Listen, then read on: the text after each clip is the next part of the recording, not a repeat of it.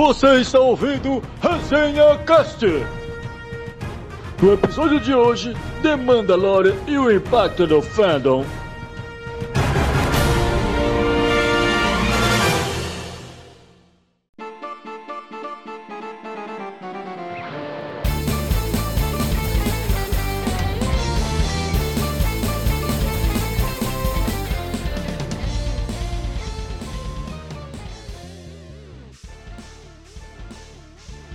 Fala galerinha, beleza com vocês? Aqui é o Darth Melk e você subestima o poder do lado sombrio. Boa! Aqui é o Sam Crazy Kenobi. Só existe um caminho: o caminho de Mandalore. Bom. Oi, gente, eu sou a Thaís. Thaís Ninguém, porque a personagem mais interessante da sequel seria muito melhor se fosse ninguém como eu. Gostei. Ah. Então, queridos ouvintes que estão conectados em qualquer lugar dessa galáxia, estamos aqui hoje reunidos para apresentar para vocês a primeira temporada do Resenha Cast. Eu, como fã declarada dessa saga maravilhosa, e também, né, tô aqui quase que com uma jovem padawan, né, gente, comparada com esses dois aqui. Gostaria de Obrigado. agradecer o convite de vocês para participar desse projeto incrível e dizer que me sinto honrada em estar nessa discussão saudável sobre Star Wars, junto com essas duas feras aqui presentes. Opa, é um, é um prazer ter você aqui, Thaís. Meu amigo Melk. A É gente é, tinha engavetado esse projeto, né? Já faz um tempo. Eu nunca tinha recurso e, e aí pessoal sempre perguntava, ah, vai ter podcast, não vai? E a gente, é. Né? E aí começou a amadurecer a ideia, foi começando a. a ah, acho que dá pra fazer, hein? A gente vai conversando, aí a Thaís se ofereceu pra ajudar.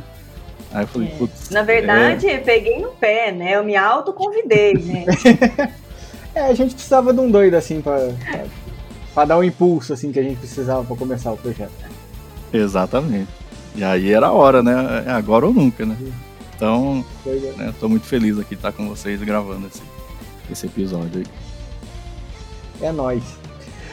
Também, a- além da Thaís, a gente teve vários incentivos, né, de, de amigos e, que nos apoiaram e no- até nos ensinaram algumas coisas, como o Vebs, que ensinou a gente a ferramenta para gravar, deu uma breve aula sobre a edição no, do, do podcast também. E aí a doida da Thaís que quis gravar com a gente também, começar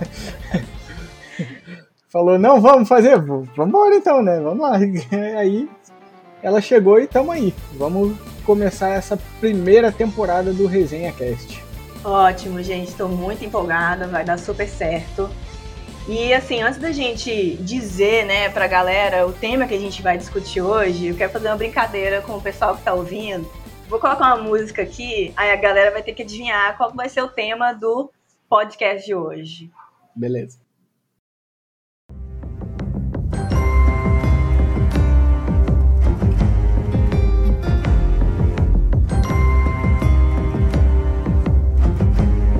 Galera, essa música, meu Deus, esse início, esse violoncelo aí me arrepia até a espinha. Acredito que todos os fãs de Star Wars devem sentir a mesma coisa que eu. É, pessoal. O tema que a gente vai debater hoje é sobre The Mandalorian. Cara, essa série é absolutamente incrível, incrível mesmo. É, eu não sei se já houve- houveram outras séries live action de Star Wars, acho que não, né? Até o momento. Não, Não. Essa foi a primeira live action, né? foi a primeira. Isso. primeira série live action de Star Wars e que curiosamente decidiu tomar um rumo assim arriscado de certa forma, ousado, mas com certeza foi magnífico, que foi pegar um tema que não tinha absolutamente nada a ver com Jedi, com a força, ou necessariamente com a guerra nas estrelas, né? Que é- Isso. Basicamente é a vida, a gente vê a vida de um caçador de recompensa, né? Do que é, é- é um do- dos três grandes poderes, se é que a gente pode dizer assim, dentro de Star Wars, né? Que a gente tem o lado luminoso, o lado sombrio e os acho que caçadores de recompensa ali que ficam no meio do caminho, que prestam serviço tanto pro lado luminoso como pro lado sombrio, dependendo da necessidade, né, de quem paga mais, etc. E essa série arriscou nisso, cara. Falou, não, vamos pegar aqui esse foco, porque é, com certeza, assim, quer dizer, não posso falar com certeza porque eu não tô na mente dos caras que criaram, né? Mas eu acho que passou na mente deles algo do tipo, ninguém tá esperando por isso. Ninguém tá imaginando que vai sair isso aqui. Então, a gente vai ter total liberdade para fazer o que quiser aqui, porque não tem expectativas em cima disso aqui, né? E aí eles trouxeram The Mandalorian, que, caraca, meu Deus do céu, que série linda. Que série linda, que série formosa, e diz que a gente precisa. Exatamente, cara. E, cara, nossa, eu fiquei apaixonado logo, logo de cara. Desde o primeiro episódio, a, a série já me conquistou.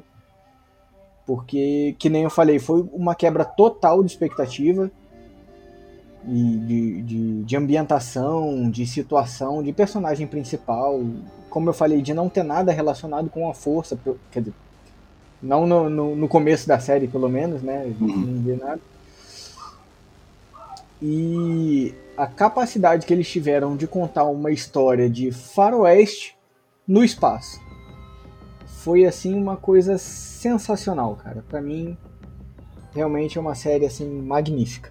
Eu tenho só uma, uma curiosidade aqui, que na sua fala eu me lembrei que eu tenho uma amiga, né, que ela não entende nada de Star Wars. Ela nunca assistiu nenhum filme. E aí, certo uhum. dia, ela me mandou uma mensagem falando assim: Nossa, amiga, eu tô assistindo The Mandalorian. Eu falei: Ué, mas como assim você não entende? Ela: Não, mas eu tô entendendo, eu tô achando ótimo. Então, acho que também essa série veio para conquistar né, as pessoas que às vezes nem conheciam ainda o universo, né?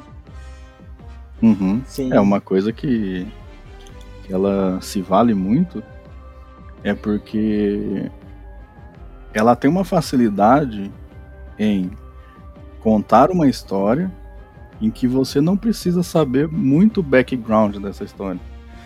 Porque se a gente olhar a primeira temporada, o foco todo é na narrativa de um caçador de recompensa e como ele sobrevive pela galáxia. Ponto. Você não precisa saber muita coisa. Né? Então ele vai te contando as coisas, conforme as coisas vão acontecendo, situações, você vai conhecendo ele, os costumes dele, a religião dele, e aí a história vai evoluindo, né? E mesmo se você não tiver aí um conhecimento prévio, né, igual a amiga da Thaisa, você entende a história. A história ela é muito bem contada Sim. e por ser uma série, né, é, tem um benefício que eu acho assim excelente em série, é que você tem tempo para você desenvolver personagem, história, tudo mais. Diferente de um filme que tem, sei lá, duas horas, duas horas e meia, você tem que contar a história de vários personagens e várias coisas. Exatamente. Então essa série, né, por ela ser focada em um caçador de recompensa, onde você não precisa de muito background para poder assistir, trouxe muita gente nova, né? Uhum. Trouxe gente que estava meio desacreditada com os materiais da Disney, né, por conta de polêmicas e tudo Sim. mais. Né, então ele trouxe aí um, um respiro aí para a saga, né, trazendo novos, novos adeptos. E também o pessoal que estava meio desacreditado, né, e o pessoal que a, ama a trilogia clássica, né, você tem um material ali muito próximo do, do episódio 6, né, então você consegue se situar muito rápido. Eu gostaria de dizer, assim, explicar para quem está acompanhando a gente, é, em como o universo do Star Wars, em geral, é importante, né? Eu falo isso porque existem poucas coisas na cultura, especificamente na cultura ocidental, que são universais. Para aqueles que viveram nas últimas quatro décadas, todos podemos assistir isso graças a um pequeno e engraçado filme espacial lá dos anos 70, que foi sonhado por um jovem cineasta chamado George Lucas. Mesmo que, tipo, a galera nunca tenha ouvido falar Sim. nele, não saiba de nada e nunca assistiu nem filme ou série animada de Guerra nas Estrelas, ainda assim você sabe de alguma coisa. Você sabe quem que é o Darth Vader, você sabe o que é um Jedi, você conhece a música tema dos filmes e por aí vai. Isso mostra a importância de Star Wars para a indústria cinematográfica e para a cultura pop como um todo, no mundo todo. E agora, mesmo que ninguém conhecia nada sobre, igual como a minha amiga, tem a oportunidade de conhecer e se envolver com o universo graças a, a The Mandalorian. Posso dizer assim tranquilamente que essa série foi uma das gratas surpresas que a gente teve nos últimos anos, assim, de uma qualidade impecável para ninguém e nem a gente botar defeito, nenhum fã botar defeito. Sim. Isso é verdade. E o que você falou de, de ele. De, das pessoas que não, não conhecem, da, falou da sua amiga até, é muito real. Porque assim, é, eu tenho um, um amigo que trabalha comigo que ele não ele não gosta de Star Wars. Ele já tinha assistido Star Wars, mas ele não gostava disso. Quer dizer, no começo ele gostava, só que a gente tem um outro amigo em comum que é tão chato com Star Wars, mas tão chato, tão chato, e fez o outro perder o interesse, entendeu? Isso é Aí muito eu- comum, viu, Aí gente? eu fui falar com ele, não, cara. É, então. Exatamente, né? O fandom é complicado, a gente sabe. Aí, esse amigo que trabalha comigo, eu falei, cara, assiste The Mandalorian. Ele, ah, cara, não sei, eu peguei ranço de Star Wars e tal. Eu falei, cara, eu sei que você não gosta de Star Wars, mas assiste The Mandalorian. Só, só The Mandalorian, não precisa ver nenhum outro filme, não precisa ver outra série. Só essa aqui, The Mandalorian. Porque você curte série nesse estilo, então sei que você vai gostar de The Mandalorian. E você não precisa conhecer o resto do universo de Star Wars, porque que nem o, o, o Sam falou, é, a primeira temporada, especialmente de The Mandalorian, ela se auto-explica. Então, assim, você tem dentro dela é, a explicação de que o Império não existe mais. Você não precisa saber quem foi o Império, que Império era esse. Você só precisa saber que existia um Império, que existem insurgentes ali que querem retomar a glória do Império, e você sabe que ele acabou, ele foi destruído. The Mandalorian conta isso. Conta um pouco da guilda, dos caçadores, tudo mais. Então, assim, falei, assiste isso aqui. Aí ele assistiu, ele terminou a primeira temporada e falou: Caraca, me deu vontade de ver os filmes agora. falei, isso aí, tá vendo? Vai lá, volta, mais um voltando pa- para Star Wars agora. É, a mesma coisa aconteceu com a minha amiga, né? Eu falei pra ela aí, igual como o Sam disse, né, em uma outra conversa, que fica. É, os amigos dele perguntam "Ô, como é que é a ordem de assistir Star Wars aí, me ensina. Então, a mesma coisa comigo agora, né? E acredito que muita gente, a partir disso, a galera vai começar a procurar, né? Uhum. Sim, sim. Um outro ponto também, né, é que é, eles abordaram aí, né, igual o Mel que já falou, sobre a guilda né, de caçadores. Porque até então, a única coisa que a gente tinha sobre caçadores de recompensa, a gente vê no episódio 5, a gente vê que o Império contrata vários caçadores de recompensa para encontrar o Han Solo, e a gente tem no episódio 2 que tem o Django Fett, né, que é um caçador de recompensa também. E a gente tem na série Clone Wars. E aí. Só que assim, é muito pouco material para você conhecer como funciona realmente. Então, isso também é uma novidade que ele vai aprofundando é, novos assuntos que todo mundo ficava curioso. Só ouvir o Boba Fett, Uhum. só pela armadura, né, já chama atenção. Mas assim, o pessoal só não sabia como é que funcionava, né, a guilda de caçador de recompensa e tudo mais. Então, você trazer, é, aprofundar coisas que foram abordadas muito pouco, né, também ajuda você, é, você encorpar a série, né? Não só trazer coisas novas, mas você também aprofundar, né, coisas que foram pouco trabalhadas, né? É, e- esse debate, na verdade, é assim, para a indústria cinematográfica, é assim, porque mesmo que seja uma coisa nova, original, a gente sempre utiliza de, de outras obras, de outras artes, né? Essa parada de caçador de recompensa, gente, ó, eu vou te falar, é super faroeste. Meu pai assistia uns filmes Uhum. sei lá, Clint Eastwood, com aqueles, né? Com aquela parada de quem Sim. atira primeiro. Então, assim, sempre, sempre teve isso, né? E eu acho isso legal também. Isso até me lembrou também um filme, não sei se vocês já assistiram, chama Cowboys e Aliens, que tem o Daniel Craig, que é o 007. Cara, Ainda não vi, tá na minha lista ainda. nossa, assiste, é muito legal. É tipo um faroeste mesmo, os caras lá, e aí tem uma pegada meio alienígena, sabe? É muito interessante. E assim, a gente vê isso sempre, né? Até na segunda temporada, é, num episódio super especial aí pra gente, o quinto episódio da segunda temporada, que o diretor usou do, de, né, de samurais, aquela coisa assim. Então, uhum. sempre, né, a gente usa referências de alguma outra coisa. Sim. Isso foi muito legal também, porque foi um, um volta às origens é, da forma que George Lucas criou a série, porque ele conseguiu é, trazer faroeste e samurais. É. Então, tudo em é, Star o Darth Wars. Vader é inspirado em samurai, né? O traje Parece dele, aquela armadura. né? O dele é. É. Exatamente. E aí tem, tem muita coisa que acontece em bar. É, Isso, é muito clássico. né? E já no primeiro episódio, né? Tem aquela cena que é clássica em todo filme de faroeste, que é o cara entrando no bar, né? E aí todo mundo olha pro cara, Todo né? mundo para, olha. pistoleiro e tal. É, então A assim, música de fundo para, né? Para todo mundo, fica aquele silêncio. Aí exatamente. ele dá dois passos pra dentro e volta toda a música de Tem novo. aquela, aquelas folhinhas secas voando no deserto. Isso. Exatamente. Então, assim, é um, é um prato cheio, né, para todo fã, ainda mais para os fãs mais antigos, né, de você ter um material muito próximo, né, aos originais, né, e de uma forma mais atual. Então, É, realmente. E ainda assim, o personagem, né, o Jim, ainda é bem carismático, né? Assim, gosto muito dele.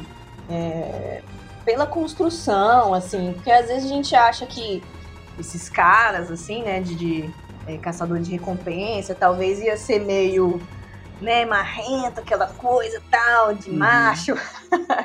Mas, assim, acaba que tem, né, uma seriedade, mas, assim, o coração já amolece quando vê o Baby Yoda, irmão. Tem como. É verdade. e esse foi outro outro tiro no coração, né? É, Baby Yoda, não, foi sucesso Foi. instantâneo, né? sucesso Foi, cara. instantâneo, é. Ela, ela- primeiro episódio, final, o, o últimos dois segundos do episódio, aquela mãozinha saindo do berço, cara. Não tem quem aguente. Ai, gente, muito fofinho, sabe? É, isso aí é, é uma coisa assim que a gente não pode reclamar de Star Wars, principalmente é, após a Disney comprar, né? Porque, cara, isso aí, além da gente gostar, é fofinho e depois vai vender muito, sabe? Isso aí é um Sim, marketing assim com muito certeza. bem feito, né? Com certeza. Não, e, e- e aí, assim, a gente sabe que é para vender boneco, óbvio, É. mas assim, ele serve a história. Então, assim, Exatamente. é. Compreendo. Ah. é, Pra quem não tá vendo, ninguém tá vendo, mas o Mel que mostrou o Baby Yoda dele, gente. É muito bonitinho. Então, quando tem assim um, um, um Aí no elemento, golpe da Disney. é, quando tem um elemento que a gente sabe que é marketing, que é merchandising, mas que serve a história, poxa, Uhum. né, você conseguiu aí Sim. fazer aí uma coisa excelente. É, e, e mesmo sem a Disney, né? O Star Wars já, já conseguia fazer isso lá no início, assim. Que foi Sim. uma onda, assim, sabe, universal, que a galera ficou pirada e, né, virou como se fosse, sei lá, é, uma sociedade mesmo que vive para aquilo. E, assim, Uhum. você necessitava de, de participar da onda, né, de... E aí, mas eu acho que nos últimos anos ainda, né, ficou, ficou bem maior o movimento. Sim, com certeza. E voltando no que o Sam tava falando aí sobre é, o tiro no coração, né, do, do Baby Yoda, é, me lembrei também de outro ponto que a gente tava falando aqui de The Mandalorian se, se explica, né, então você não precisa conhecer Star Wars para assistir, né, porque a, a série toda conta a história, mas ao mesmo tempo, se você conhece o universo de Star Wars, você fica mais maravilhado ao assistir The Mandalorian. Porque, por exemplo, para quem não conhecia nada de Star Wars, viu o Baby Yoda, olhou e falou: Ah, é um bebê alien bonitinho, fofo. Atingiu um propósito. Quem conhece Star Wars olhou e falou: Mano, é um filhote da raça do Yoda, velho. Que que esse bicho tá fazendo aí? Entendeu? Foram dois públicos, dois tiros diferentes que atingiram assim com uma perfeição incrível assim o, o, o público. É, Eu, eu sei que toda equipe de marketing sempre espera né, a- atingir, fazer um grande sucesso com as suas ideias, mas a equipe que falou, não, vamos colocar um filhote de Yoda aqui. Meu amigo, olha, esse cara aí merecia uma promoção. Realmente. Não, e é tão engraçado pra você ver como a cultura pop anda em conjunto. Porque a gente automaticamente já chama ele de Baby Yoda por causa do Baby Groot, né? De Guardiões da Galáxia. Sim. Também é uma fofura, né? É muito engraçado Exatamente. isso. É, Star Wars tem esse poder, né, de, de sempre teve, né? Se a gente olhar para o primeiro filme de 77, é, e o pessoal apresenta o vilão Darth Vader, se tornou um dos maiores ícones da cultura pop desde então. Sim. E isso daí já tem, pô, 77 até agora. Sim. Então, assim, Minha mãe conhece Darth Vader, cara. Você sabe o que é isso? Minha É mãe. isso, Ela, exatamente. ela- ela não- nunca assistiu Star Wars, nunca parou pra ver Star Wars comigo, mas ela sabe quem é o Darth Vader. uhum, exatamente, se tornou É, um fenômeno. mundo. né? Isso, todo mundo sabe de alguma coisa, né? Como eu falei no início. Al- Alguém já ouviu falar no Darth Vader? Alguém já ouviu a frase No, eu sou seu pai? Sabe? Porque tem referências em todas as partes. A música você já ouviu em algum lugar, mesmo sem nem saber. Uhum. Uhum. Com certeza. E um outro ponto também, a gente já comentou, né, de é, em uma série você consegue aprofundar mais os personagens, né? Uhum. E vale um ponto aí na atuação do Mandaloriano, porque, Uhum. gente, é um Mandaloriano que tem um capacete que não tem expressão alguma. Mas quando você assiste, você sabe o que o cara tá sentindo. É, Sabe. É o É. foco que a câmera dá, é o ângulo que bate, é o jeito que ele posiciona a cabeça. Meu, Exatamente. não é só um trabalho de ator, tem toda uma um, to- um entorno, estrutura, né? exatamente, que dá o suporte para que o resultado seja aquele que a gente vê, né, quando tá gravando. E no início, ele tem muito pouca fala.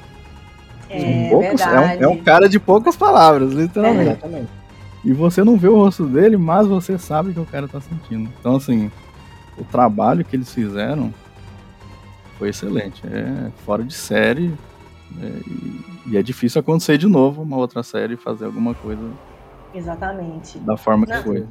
Assim, é, eu lembrei, né, é, que um outro amigo nosso também, né, do, que segue a gente aí no Resenha Wars também, a gente comentando né, esses dias, falando da qualidade impecável que The Mandalorian é, porque assim, como a gente já, né, já vem dos filmes antigos, então antigamente era muito efeito prático, você fazia umas maquetes ali, né, Uhum. criava os robozinhos, aquela coisa assim. E The Mandalorian não tá usando muito disso. E pra galera que é mais antiga, né, os fãs que são mais um pouquinho mais exigentes, é, é, assim, a gente pensava que, nossa, será que vai dar certo? Porque a beleza de Star Wars também é isso, né? O George Lucas criou, né, é- é- isso, né, de- desse efeito prático, eu acho que, cara, foi revolucionário, assim, até hoje, né? Então, assim, The Mandalorian, não sei se vocês viram, né, no- nos bastidores, que eles colocavam o telão em volta, né? E Uhum. não é nem CGI, assim, precisamente, né? É uma nova, uma, uma uma nova, nova tecnologia. tecnologia, exatamente. Isso é incrível. Uhum. É, o, é o que eles chamaram de volume, né? É um Isso. galpão enorme e você tem telas de, de LED ao redor, né? Uhum. Então, quem tá contracenando com o ambiente, o cara tá vendo exatamente onde ele tá, diferente Isso. de como era o CGI, né? Que é aquela tela verde ou azul, né? Que seja, É. onde o cara CGI tem que é na base da imaginar. imaginação. É, exatamente. Exatamente. de imaginação. O cara tem que imaginar, né, a cena e que ele tá falando com alguém, ou seja lá o que esteja acontecendo, ele tem que Sim. imaginar, né, e tem que contracenar de acordo. No caso do volume, né, o ator também ele é, ele é beneficiado por essa, por essa tecnologia, Uhum. né, e o público também, porque você não sente estranheza nenhuma quando você vê o ambiente, Não. quando você vê ele andando. Fica mais real, né? Do que um CGI. Exatamente. É. Assim, você, você tem uma imersão maior no ambiente, até o Isso. ator. E o, a- um outro ponto maravilhoso dessa tecnologia, eu acho que a gente chegou a comentar isso no, no- na, na live que a gente fez no, no resenha, o Sam, é que com essa tecnologia a, a, por exemplo, a armadura do, do Mando, ela é toda reluzente, toda brilhante. Se fosse uma parada CGI, não ia ser refletido na armadura dele. Isso. Ou, ou ia ter que ser colocado depois refletindo na armadura, ia ser nítido que ia ser um CGI, entendeu? Você ia ver e ia causar, quer dizer, não ia causar estranheza porque é o que a gente estava acostumado até esse ponto. Mas com essa nova tecnologia, a gente sentiu a estranheza por ser diferente, mas de um jeito bom. Uhum. Porque a gente olhou aquilo e falou, cara, esse maluco realmente está no deserto de um planeta que tem dois sóis ali. Isso. Eles não estão gravando aqui na Terra essa parada, entendeu? Eles estão gravando em outro lugar. Não é aqui. É. Porque, cara, o, o, especialmente no capacete dele, né? Que é, é a, a, primeira peça que ele tem toda de Beskar, né? Desde o começo é o capacete, que ele tem Uhum. todo direitinho. Isso. E você vê refletir tanto na viseira, né? No, no óculos escuro ali dele, né? Do, Uhum. do visor, como no metal do capacete. Você vê refletir o sol, você vê é, reflexo de pessoas. Claro que assim, não é um espelho, você não vê nitidamente quem é que tá ali, mas você vê o vulto, entendeu? Ali. Uhum. Então você sente essa imersão ambiental, não só da experiência da narrativa, mas o ambiente te traz para dentro dele quando você tá assistindo essa série.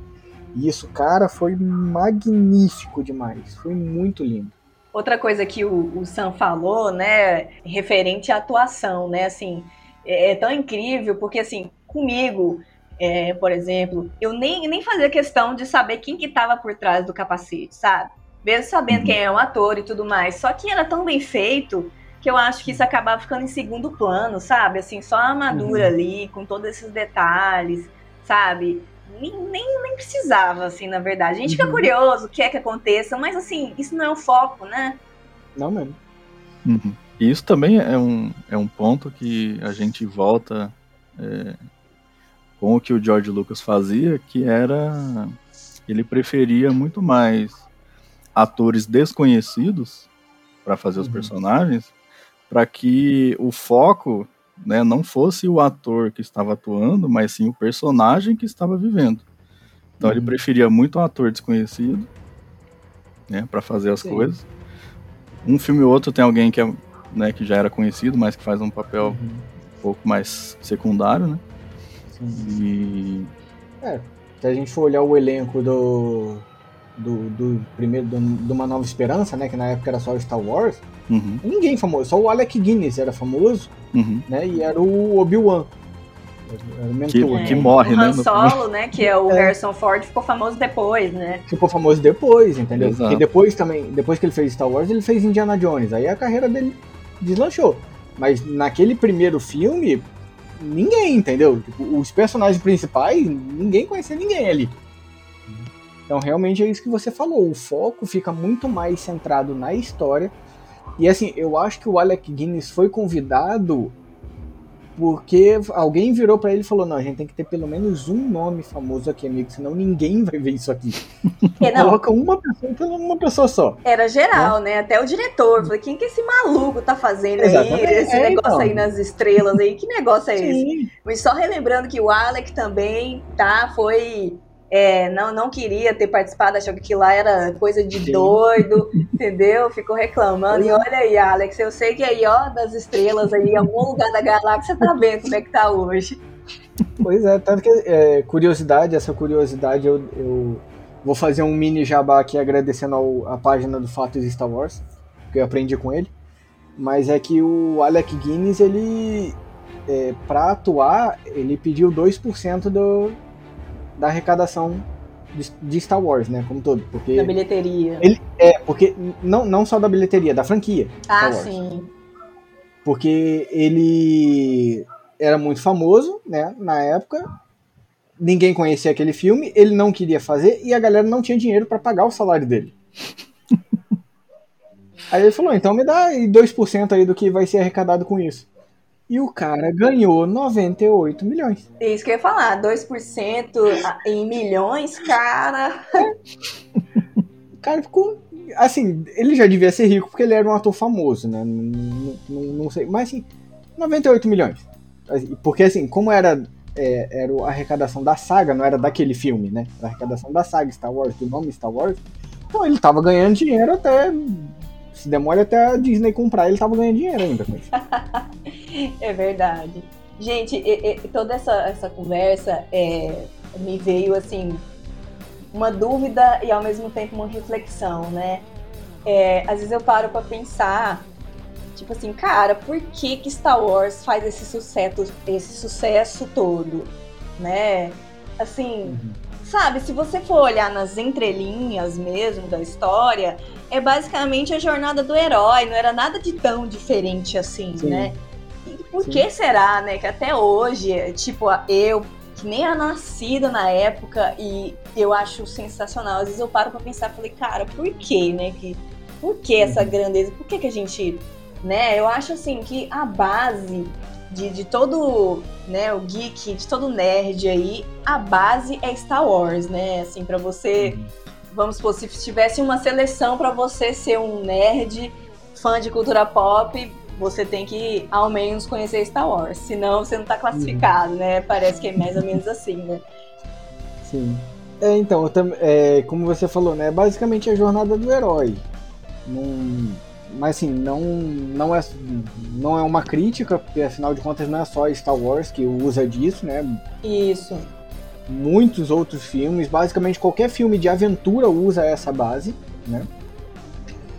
E, e, por que que Star Wars fez tanto sucesso assim, né? Na época, assim, falando lá da década de 70, eu acredito que o que o tenha maravilhado, além da história bem contada, né? Porque que nem a gente falou aqui, não tinha ninguém famoso, então não tinha ninguém que, assim, que queria se destacar, que queria se sobressair sobre os outros. Tava todo mundo ali no mesmo nível. Então, assim, é, você tem uma com isso você não tem uma preocupação com atores, você tem uma preocupação com a história. Então você a, a, a, história é o que está em foco, como a Thaís falou aqui, né? Então, com a história em foco, você se dedica mais a ela. Na época, cara, uma espada laser, batalhas estelares, naves espaciais, uma explosão no espaço. Isso era assim, tipo, viagem demais, não tinha como ser feito, entendeu? Então, assim, pra época que foi criado, Star Wars foi uma inovação completa. Assim, pode não ser uma inovação no roteiro, né, por conta da, da jornada do herói. Aliás, assim, sendo bem crítico, assim, se a gente for analisar friamente, difícil, poucos são os filmes da saga inteira que tem realmente um roteiro bem trabalhado. Assim, isso, né? isso é verdade. Mas mesmo sem um, um, roteiro tão profundo, a história é bem contada de uma maneira assim tão maravilhosa, tão tão envolvente. Assim, a, a, o storytelling né, de Star Wars é tão envolvente que assim você ignora o roteiro. Por exemplo, se eu não me engano, o da trilogia sequel agora, o episódio 7 foi o que mais arrecadou, né? Foi o Sim. mais bem aceito. Se você for olhar o roteiro do episódio 7, é o roteiro do episódio 4. É, hum. bem parecido mesmo. assim, ele pegou o episódio 4 e remasterizou, digamos assim, né? Colocou nas tecnologias de hoje. Então você tem mais efeitos visuais, tudo, mas a história é, é a mesma. A gente tem é, uma ordem do mal, né? Que é a primeira ordem, antes era Império. A gente tem uma máquina terrível destruidora de planetas, que é a base Starkiller, antes era Estrela da Morte. A gente tem um vilão com uma máscara maneira e possivelmente problemas respiratórios, né? Que é o Kylo Ren aqui. E antes era o Darth Vader. A gente tem. O que mais? O, um personagem principal que mora num Deserto também. Esquecido, é. Deserto, é, deserto. Esquecido, jogado lá no canto, que agora é o Ray, antes era o Luke. A gente tem um mentor que, já de idade que acolhe é, o personagem principal e ensina coisas sobre a galáxia, sobre as maravilhas do universo, já que o personagem principal não conhecia porque estava focado no seu mundinho. Agora temos o, Harrison, o Harrison Ford, é, o Han Solo. e antes era o Ben Kenobi. Então, assim, a, o, esqueleto da história é o mesmo, entendeu? Tanto no, no, próprio episódio 7, quando eles mostram a base Starkiller, o cara, alguém ali no meio fala, ah, é uma estrela da morte nova. Entendeu? é a mesma coisa, entendeu? A situação é a mesma que vocês estão vivendo. Então, mas mesmo assim, de novo, eu volto. A maneira como a história foi contada, né? Assim, questão de efeitos visuais também maravilhoso. O filme foi magnífico, assim, impecável no visual. Fotografia lindíssima demais. Ação de, de também muito boa, né? Ação incrível. O, o, o, os nuances de comédia no meio do caminho, assim, sem ficar exagerado, sem ficar pastelão, mas também dando aquele alívio cômico nas horas certas, assim. Então, assim, é, é muito bem trabalhado, entendeu? De todos os filmes isso. Aí você pega isso, né, pra galera que já acompanha. Aí bota R2D2, C3PO, é, o Han Solo e Chewbacca, aí pronto, a gente esquece que tem algum defeito. é, gente, essa questão assim nostálgica também pegou a gente assim, né? Eu, principalmente em The Mandalorian, né, na segunda temporada. Como já passou, a gente pode, né? Spoilers aqui tá liberado, né? É, então, já, assim. Já tá... Né, já tem tempo, ano passado, é, acabou. É, quem, não, quem não viu é que tá errado, pô. É, exatamente. Mas assim, essa questão nostálgica, cara, assim, mexeu muito comigo mesmo no, na season finale aí de The Mandalorian com a aparição do Luke, porque nossa, eu acho que não teve um, assim, que não, não se emocionou com a cena. Não tem como. Primeiro, a entrada dele, triunfal. A luta com os Dark Troopers. É sabe? A roupa, a luvinha na mão, o sabre verde. Cara, pode reclamar do CGI o que for, mas uhum. que tocou no nosso coração. Olha, não tem como. Com certeza. Não, foi uma cena linda. Foi perfeito. E outra, né? Quem que vai conseguir ver o detalhe de CGI com o olho todo cheio de lágrimas? Você não Exato. consegue ver nada. É, não. Eu, Como é que eu... tu vai saber se tá bom ou não? Você tá, tá com o olho tá marejado, né? Tá Juntou a cena dele com depois o Baby Yoda despedindo do Jim. Ah, meu irmão, não teve. Não teve lágrima aqui. Nossa. Tava todo embaçado nos olhos, não dava pra ver nada. Aí você vê a Almarada Mas, chorando. É. é, olha, gente, eu tenho uma ressalva a falar disso. Como a gente estava falando, né, da qualidade da série e tudo mais, ter colocado um outro ator seria legal. Eu, eu não tenho críticas, acho que se fosse isso. É, não acho o CGI assim perfeito, porque infelizmente nada é. Só que assim, eu, eu, eu achei muito bem feito, assim tem, se você olhar bem, né, depois que passa a emoção, você re reassiste, né? Uhum. Aí você vê algumas coisas assim, mas eu acho que não não estraga, sabe? Assim, eu acho Com que certeza. são detalhes mínimos, assim. Eu acho que ficou muito bem feito. Eu acho que ficou parecido com o Luke. E a emoção para mim foi a mesma quando eu vi a Leia no final de Rogue One, que também foi CGI. Com certeza. Mesmo que a, que a participação foi menor, né? Então uhum. a gente não teve tempo de analisar tantos detalhes. Uhum. Mas assim, eu sei que muita gente reclamou, mas eu achei muito bem feito, assim, sabe? Sim. É, eu, por exemplo, sou uma das pessoas que não gostei do CGI do Luke no, no final. Deu até briga no grupo meu do Sam com com os meninos, porque todo mundo gostou, só eu não, entendeu? Aí fui, fui meio que escorraçado, mas tudo bem. Mas é, é o que eu, eu falei isso naquela época, tipo, falei, cara, eu não gostei, mas isso não tirou nem um, um décimo da experiência do episódio, não tirou a emoção, não tirou nada. Tipo, eu só Exatamente. tô fazendo uma análise crítica do, do visual, mas assim, quer dizer que eu não gostei do episódio? De maneira nenhuma, o episódio foi perfeito. É. Tipo, eu tava me debulhando em lágrimas 5h40 da manhã depois de ver o episódio e ainda ia sair para trabalhar depois com a cara inchada. é assim, né? Tipo, o fato de eu não ter gostado do CGI não quer dizer que eu não gostei do que aconteceu. É, com, antes de, de, ver o episódio, eu tava com a expectativa deles usarem um ator mesmo para fazer. Tanto que uhum. tiveram algumas imagens que uns fãs fizeram pela internet do Jason Statham. Jason Statham? Sebastian, Sebastian Statham. Ah, é, obrigado. Sebastian Statham, que é o soldado invernal, né? Uhum. Como Luke Skywalker, ele, pra mim tava perfeita a caracterização é. dele. Uhum. O rosto dele muito parecido com, com o do Luke, entendeu? Eu tava conversando hoje com meu sobrinho e, e né, sobre a possibilidade de ter é, um Luke aparecendo é, recorrente na, nas próximas séries que vão vir aí, seja do Boba Fett, seja de é, Rangers of the New Republic, seja de Ahsoka ou de próprio The Mandalorian, é, são todos ali mais ou menos na mesma linha temporal, na, na, na, mesma ordem cronológica ali. Então o Luke pode aparecer de maneira mais recorrente. Aí a gente estava falando né, da possibilidade do, do Sebastian Stan atuar como Luke, e o Sebastian Stan falou que se o, o, o Mark Hamill escrevesse para ele e falasse, não, tá tudo bem você fazer o Luke, aí ele topava, porque ele quer fazer, mas nem, não sem a autorização do Luke Skywalker original, entendeu? Eu achei isso muito eu, bacana. É, eu vi uma notícia recente, assim, dele falando, né, que, tipo assim, não descartaria essa possibilidade, sabe? Sim. Nossa, acho que seria incrível, viu?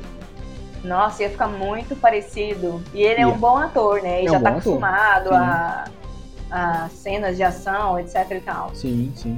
E a, aparentemente respeita bastante, né? Porque para ele dizer, não, se o, se o original me der o ok, eu faço, é porque ele, no mínimo, respeita a, a saga e a história toda que foi vivida até aqui, né? É, isso é, isso é legal, né? O respeito que que muita gente tem, né? Assim, Sim. eu acho bem bonito isso, realmente. Mas é isso, assim, eu, cara, eu fiquei muito emocionada. Nossa, acho que quem, quem conhece mesmo, assim, que acompanha, eu, não tem como. Eu acho que todo mundo se emocionou ali. Uhum. A gente tinha teorias, mas eu realmente não estava esperando que era o Luke, sabe? Sim. Fiquei muito surpresa na hora, assim. Sim. Às vezes eu até é, gostaria que não fosse por, por conta das ciclos, eu, assim, espero, né, a partir das próximas obras, que deixe um pouco a família Skywalker de lado, né? Uhum. Eu, aí eu, antes do, do último episódio estrear, eu tava falando isso, pô, a gente falava de uns nomes que a gente sabia que algum Jedi ia aparecer. Uhum. Então a gente tinha teorias, né, de quem seria. E eu, sim, eu, eu achava que o Luke era a última opção. Mas Sim. mesmo assim, eu fui surpreendida, assim, positivamente. Sim. É, eu, eu tinha outros nomes na, na, na frente na minha lista de preferência.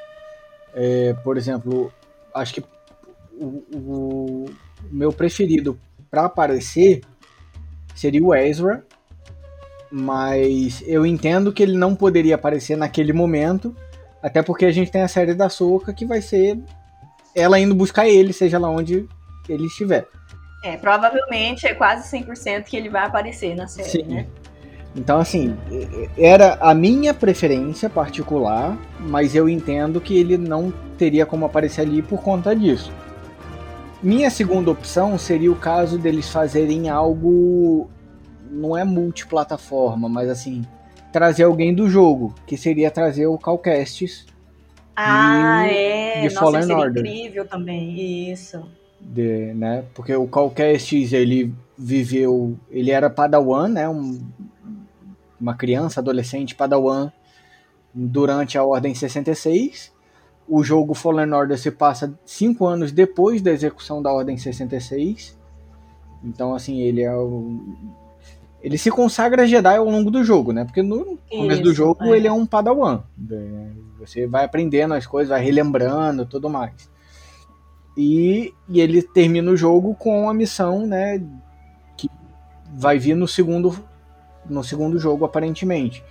Mas e então ele teria uma boa idade para aparecer tipo 20 anos, não, já, já tinha passado 5 anos, então mais 15 ali até o episódio 4, mais 7, mais ou menos, uns 22 anos depois do jogo dele, né? Uhum. Seria. Então ele teria uma boa idade para ser tipo um Jedi poderoso, de sábio, né, que poderia ensinar o Grogu. Mas de novo, é um cara que viria de uma outra mídia, de uma outra plataforma, um cara que sairia é. de um jogo para uma série.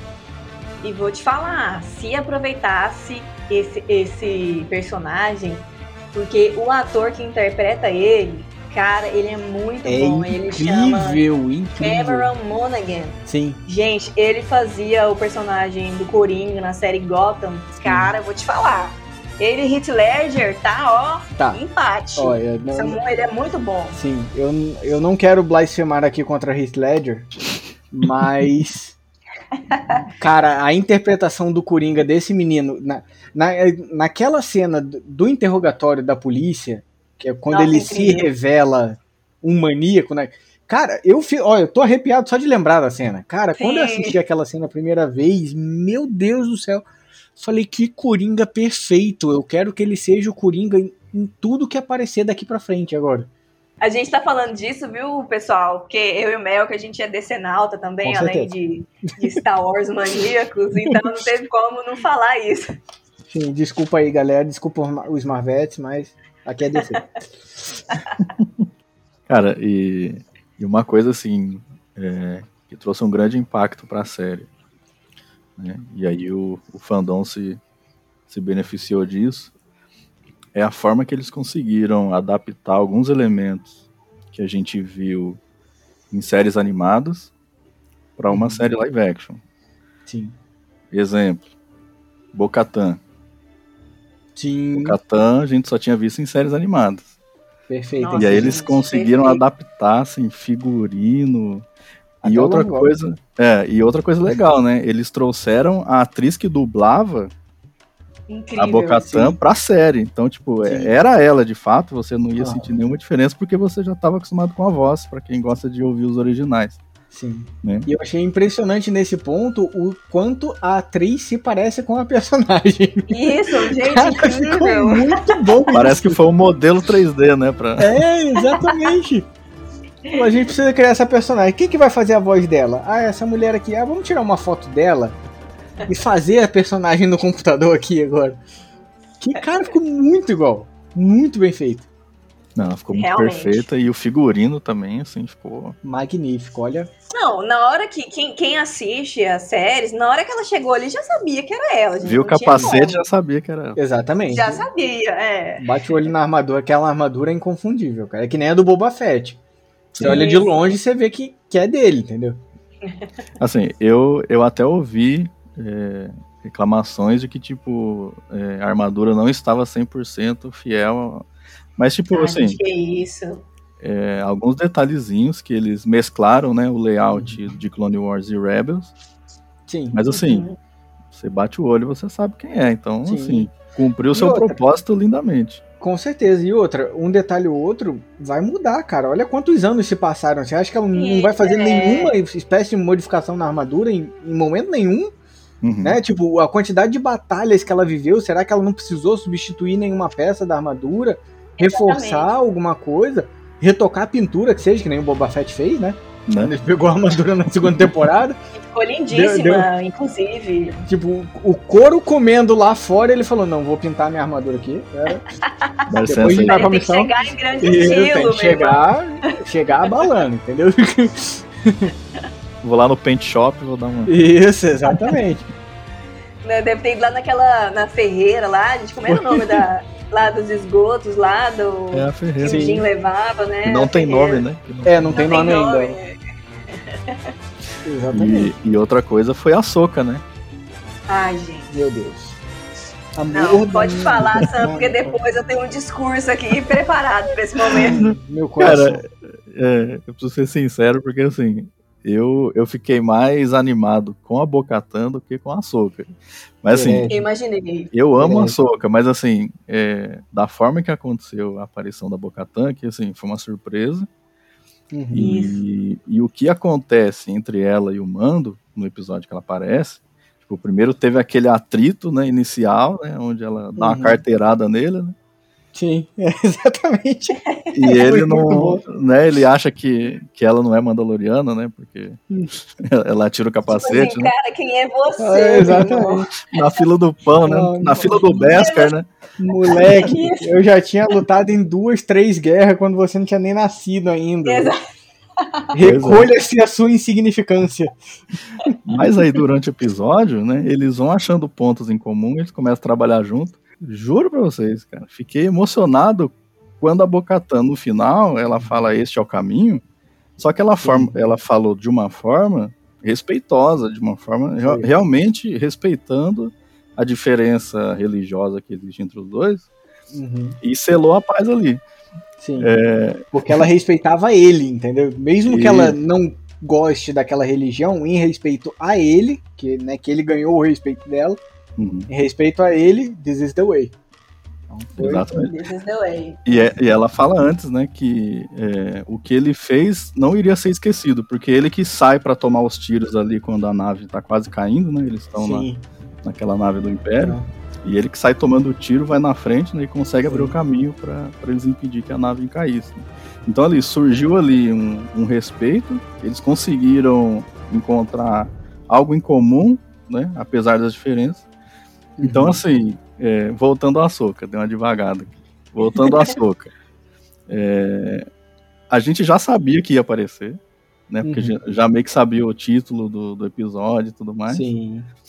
E beleza, eu achei sensacional. Teve um pessoal que reclamou do, do, do tamanho do leco, que ficou pequeno. Ai, gente, como sempre, detalhes, Né? né? Exatamente. Ah, detalhes, né? Não sei. Mas a, a, a Rosário Dawson entregou uma soca que pô, você não pode falar nada. Vo- vo- Você consegue ver em live action trejeitos que você via na série. Com certeza. Isso. Eu vou Com querer certeza. mais o que, minha gente? Exatamente. E outro ponto também é que assim, a gente sabia que ela ia aparecer, mas ninguém tava esperando que ela ia aparecer em 5 segundos de episódio, né? É, Só mostrou, a- abriu o episódio, planeta, árvore, pum, sabre branco. Eu falei, que isso? De onde que, nossa, que- maravilhoso, gente. Caraca, cara, era, era 5 horas da manhã, 0 minutos e 5 segundos, eu estava chorando. Não, é porque a gente já tava acostumado que, tipo assim, as aparições surpresa era a um segundo no final do episódio pra você ficar mais louco, né? Sim. Mas não, esse. Toma, você pediu tanto aqui, ó, toma. Quebrou Exatamente. tudo, né? Caraca, nossa, fiquei sem estrutura naquele episódio. Então, gente, o meu discurso é assim. é, primeiro, né, falando da Bocatan, assim, pra quem acompanha, né, o universo expandido aí de Star Wars, é, desde que a série foi anunciada e o Jim, né, ter a, a armadura de Mandalo- é, Mandaloriana e a série chamada The Mandalorian, eu imaginava que alguma coisa desse arco de, de Mandalorian ia, ia aparecer em algum momento. Uhum. Só que realmente a Bocatan aparecendo ali foi uma surpresa, acho que pra todo mundo. Ninguém sabia. Foi. A gente não tava teorizando Uhum. antes da série estrear que ia aparecer, sabe? Assim, eu achei incrível. Eu fiquei muito emocionada, assim, na hora que ela surgiu, que eu rea- ninguém esperava. Eu falei, gente, meu Deus, e, e na hora do episódio eu falei, meu Deus, eu preciso falar com alguém, eu- sabe? tipo, é uma emoção que você quer compartilhar. Agora, a Soca, a gente já sabia que né, os criadores da série estavam querendo trazer ela. E assim, desde o início já a galera foi uma onda tipo release the Snyder Cut. Foi. Foi, gente, é a Rosário Dawson pra essa personagem aqui. Exatamente. Entendeu? Foi graças à internet que ela foi consagrada como a Sokatan. E eu acho assim, não, acho que não teria atriz melhor, assim, porque, como a gente estava falando antes, é, a, a Rosário Dawson é a Soca. É. Só precisava da maquiagem, porque Exatamente. É, é a mesma coisa. É igual Sebastian Stan sendo Luke, Sendo é a mesma coisa. Exatamente. E assim, eu particularmente é, gosto muito da Soca, né? Tanto em The Clone Wars e, e Rebels. Uhum. Cara, pra mim, nossa, eu fiquei muito emocionada, assim. Gostei muito. Assim, apesar de eu não gostar tanto do episódio, assim, como um todo, assim, eu não gosto tanto do episódio. Eu acho que o, o, o- a melhor parte mesmo foi ela, né? Uhum. Se, não, se fosse outro Jedi naquela, naquele ambiente ali, acho que eu não teria gostado tanto. Mas, assim, a aparição, cara, nossa, foi realmente Uhum. a gente tava com expectativa. E assim, foi muito emocionante mesmo. Eu até brinquei na época, né, Sam, na, na página do Resenha Wars, que a gente fazer um vídeo react, porque foi muito legal mesmo. Assim, fiquei muito emocionada, gostei muito. E eu estou muito ansiosa pra série da Sokatan. Eu também, viu? Muito, muito mesmo. Porque vem de, de, uma história, né? Aquela história com Anakin, principalmente. Sim. Aquilo me toca, assim. Qualquer besteirinha que ela fala, igual no episódio, ela falando é, da, do lado negro, né? Eu já vi o que, que isso faz, né? Com os melhores de nós. Aí você, Nossa, lá Deus. no fundinho, você lembra, meu Deus, Anakin, Ai, sabe? Aí, cara, não tem como. Caraca, nossa, essa, nossa, essa frase tão curtinha e tão profunda, é, velho. Mexe Caraca, tanto. Nossa. Nossa, é, é, me deixou emocionado. Muito emocionado. e tem uma outra coisa nesse episódio que assim, quem escreveu foi o Filone, né? Que é, é. Que é o criador da personagem. Então, assim, é um episódio feito para ela brilhar. Do começo ao Exatamente. fim. Né, tudo rola assim é, em, em, ao entorno dela. Né? Tanto que ela já aparece aí com alguns segundos, ativando aquele sabre maravilhoso branco de Rebels, que parece uma katana, que para mim é um dos layouts mais bonitos de, de sabre de luz que tem. Lindíssimo mesmo. E o Filone, ele, ele fez ali uma. Com, com o episódio todo, ele fez uma homenagem também às raízes, né, da fonte que o George Lucas bebeu, né, que é uhum. Se baseou muito né, na obra de Akira Kurosawa. Sim.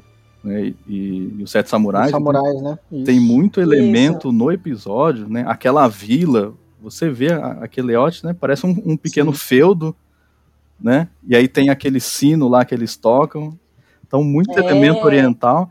E ficou muito bom que a Ahsoka, ela ficou com uma pegada mais samurai na roupa dela. Se você olhar. Ficou, ela Aquele saiote, né, de samurai também. Isso, né, não, não, não ficou tão puxado para os Jedi que a gente via na, nas prequels, né, ficou um pouco mais samurai. E, e aquela botinha dela parece aquela botinha de ninja, né, que ele, ele cobre... É tipo um chinelinho, É, né? parece um chinelinho, né, ele é. cobre os quatro dedos e depois o dedão, Isso. né, lembra um, lembra um chinelinho, assim, né. Sim. E, e os sabres dela, né, parece uma katana, né, parece uma, uhum. o cabo, né, de uma, de uma espada de samurai. Ah, gente, incrível, né? Aquele episódio realmente foi só é, é, o prelúdio para a série dela, porque depois que, que, estreou, a gente ficava pensando, meu Deus, e agora o Tron vai aparecer, meu Deus, e aquela coisa. É. Mas não, gente, calma, foi só a gente dar um gostinho. Agora vai esperar um ano aí pra gente é, ver então, o que vai acontecer. Aquele ali foi o episódio piloto da série da Soca. Isso. Exato. Exatamente. Foi a introdução da, da, da, da série dela. Tanto que assim, é, o pessoal ficou muito. Depois que ela falou no final do episódio, né? Ah, onde está o grão-almirante Tron? Porque até aquele momento ela estava falando, ah, o, o chefe da magistrada, o chefe da magistrada, por, pelo contexto da série de Mandalorian, a gente podia pensar que era o Gideon. Né? O Poderia ser. Isso, é. Aí chega naquele ponto, ela fala, onde está o grão-almirante Tron? Mano, Arrepiei, cara, arrepiei. Quebrou tudo. É, mesmo, é. não tem como. E as teorias que vieram depois de tipo, ah, então será que o Tron tá por trás do Gideon? Tipo, o Gideon responde a alguém, então o Gideon responde ao Tron. Porque em questão de patente, o Tron é superior ao Gideon. Sim. Uhum. Só que assim, se, o, como a gente falou é, no começo, né, o, o, o Império tá despedaçado Uhum. Então, assim, tem núcleos de império tentando se manter ainda, né? Se manter forte e restaurar a glória do império. Para mim, o Gideon pode muito bem ser um desses núcleos ali, atuando, tipo, ele como cabeça daquele núcleo. Uhum. Isolado. Ele pode, é, isolado. Ele pode não saber que tem é, alguém superior a ele vivo ainda, né? Porque, assim, ele não é grão almirante. O Gideon é só, é só almirante, né, se eu não me engano. Então, assim, é, é uma patente bem alta. Acima dele é o Gran Almirante. Não, minto. O Gideon é Moff. É Moff. é, Gideon é Moff. É, desculpa. Acima, é, que é a mesma patente de Almirante. Que o Almirante é da Marinha e o Moff é da Infantaria, se eu não me engano. Mas a relação à patente é a mesma. Então, acima dele de patente tem Gran Almirante e Gran Moff, uhum. né? E o imperador. Então, assim, Sim. não são muitas pessoas assim que estariam acima dele, uhum. e considerando que o alto escalão estava na Estrela da Morte quando ela explodiu, né? Ele pode muito bem achar, tipo, cara, acima de mim morreu todo mundo, então sou eu aqui que vou governar esse pedaço aqui do Império.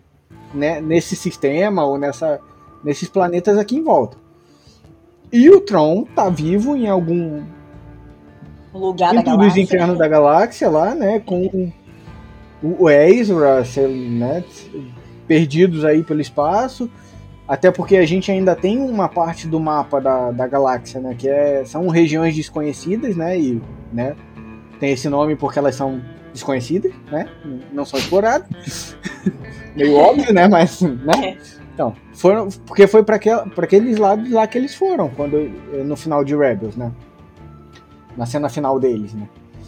Então, sim, regiões desconhecidas, aí vai a Soka e a Sabine, acredito eu, agora na, na série da Soka, vão atrás dele lá. Então, assim, o, o Tron ele pode, pode ter sobrevivido a isso e se instalado em algum planeta lá e tá mexendo os pauzinhos com quem ele tinha mais próximo, assim, né? Que um, os subalternos mais próximos dele e a magistrada eram uma delas.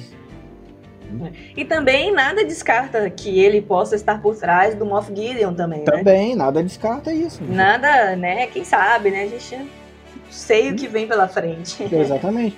E assim, sabendo que todas essas séries, de, de novo, The Mandalorian, é, o livro de Boba Fett, Ahsoka e Rangers of the New Republic são todas na, no mesmo tempo, né? No mesmo ano, né? Uhum. Uhum. cronologicamente falando. Uhum. Então, você pode aí, ou o fã da DC de novo falando, mas assim, você pode ter um crossover entre as séries aí, entendeu? Uhum. Você pode ter personagens de um aparecendo nas outras, você pode ter o, o Jim Jaren aparecendo na série da Soca, porque... É. Ou a Bocatan, porque a Bocatan e a Soca têm uma boa relação, né? Então, mais pra frente na série dela, ela pode aparecer. Ela pode aparecer de novo em The Mandalorian, quando eles forem retomar Mandalorian. Com a Sabine, inclusive. E como a Disney, né, que tá tomando conta da parada e viu que o universo compartilhado Marvel dá certo, nada impede de fazer isso também, né? Com e os certeza. fãs gostam, Gosto né? muito. A galera gosta. Muito. Sim. Porque é, é lindo você ver, tipo, uma parada tipo, que você viu em outro lugar, você vê sendo referenciada ou sendo usada naquilo ali que é novo. É, é aquele sentimento de nostalgia que você fala, caraca, velho, olha que coisa linda, tá tudo conectado, tá tudo se juntando aqui, meu. É. Além disso, ser também uma outra jogada boa de marketing, porque faz as pessoas quererem consumir mais conteúdo daquilo, Com né? certeza. Isso aí é, é uma jogada boa. E a gente gosta. Pode mandar que tá pouco, Disney. Manda aí. Inclusive, quando teve o anúncio das séries, né? Comentaram que essas séries aí que estão acontecendo na mesma linha temporal, né, que o Melk já comentou, elas vão culminar em um evento final único. Então, tipo, realmente Vamos ter um compartilhado. Isso, realmente, no final, assim, vai ter uma ameaça que vai precisar juntar todo mundo. Pode ser o Tron, É, Pode. Pode ser Pode ser alguma outra coisa, também pode. Né? A gente sabe que vai ter coisa grande aí pra pra precisar unir todo mundo uhum. e finalizar né, essa, todas essas ramificações aí de história. Vai culminar num evento único. Sim. Mas assim, gente, falando disso, assim, eu particularmente, tá, um, assim, uma preferência minha é, para a terceira temporada, eu não gostaria de, de continuar na, na, naquilo de Grogu com Luke Skywalker, sabe? Por mais que a gente ame, foi maravilhoso, mas eu acho que a terceira temporada tem que realmente caminhar junto com o Jim, né? Eu acho que para não perder também a essência da série, Uhum. tirar o foco do personagem, Uhum. assim.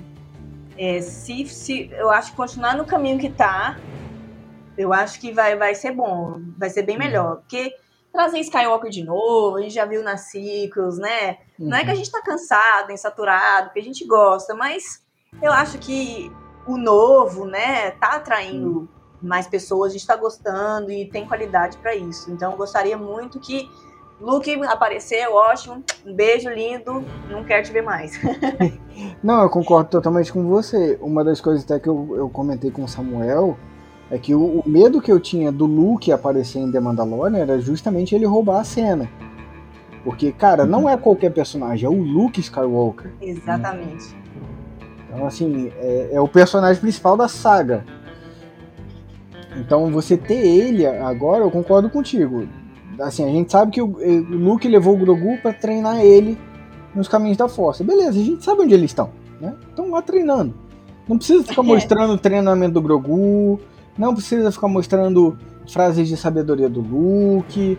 Não precisa ficar. Até porque vai ser um dinheiro que você vai gastar ou para contratar um ator para fazer o Luke, ou um dinheiro que é. você vai gastar em CGI pro rosto do Luke.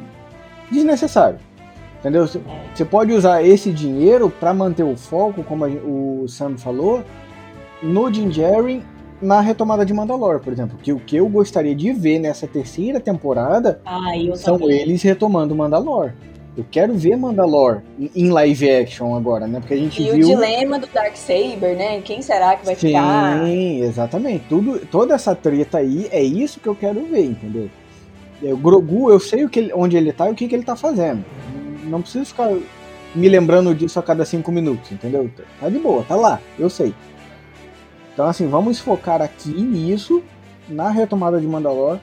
É, já adiantando aqui um pouquinho do, do, do, tópico né, sobre as teorias, eu já penso que é, ele mostrando a retomada de Mandalore vai mostrar é, o, qual é o foco do Império ali em Mandalore, que é o Império que está governando Mandalore, né? Quer dizer, ou pelo menos assim, se não está governando, ele deu um jeito de ninguém querer ir para lá, porque o Din Djarin fala, falou né, que é um planeta amaldiçoado.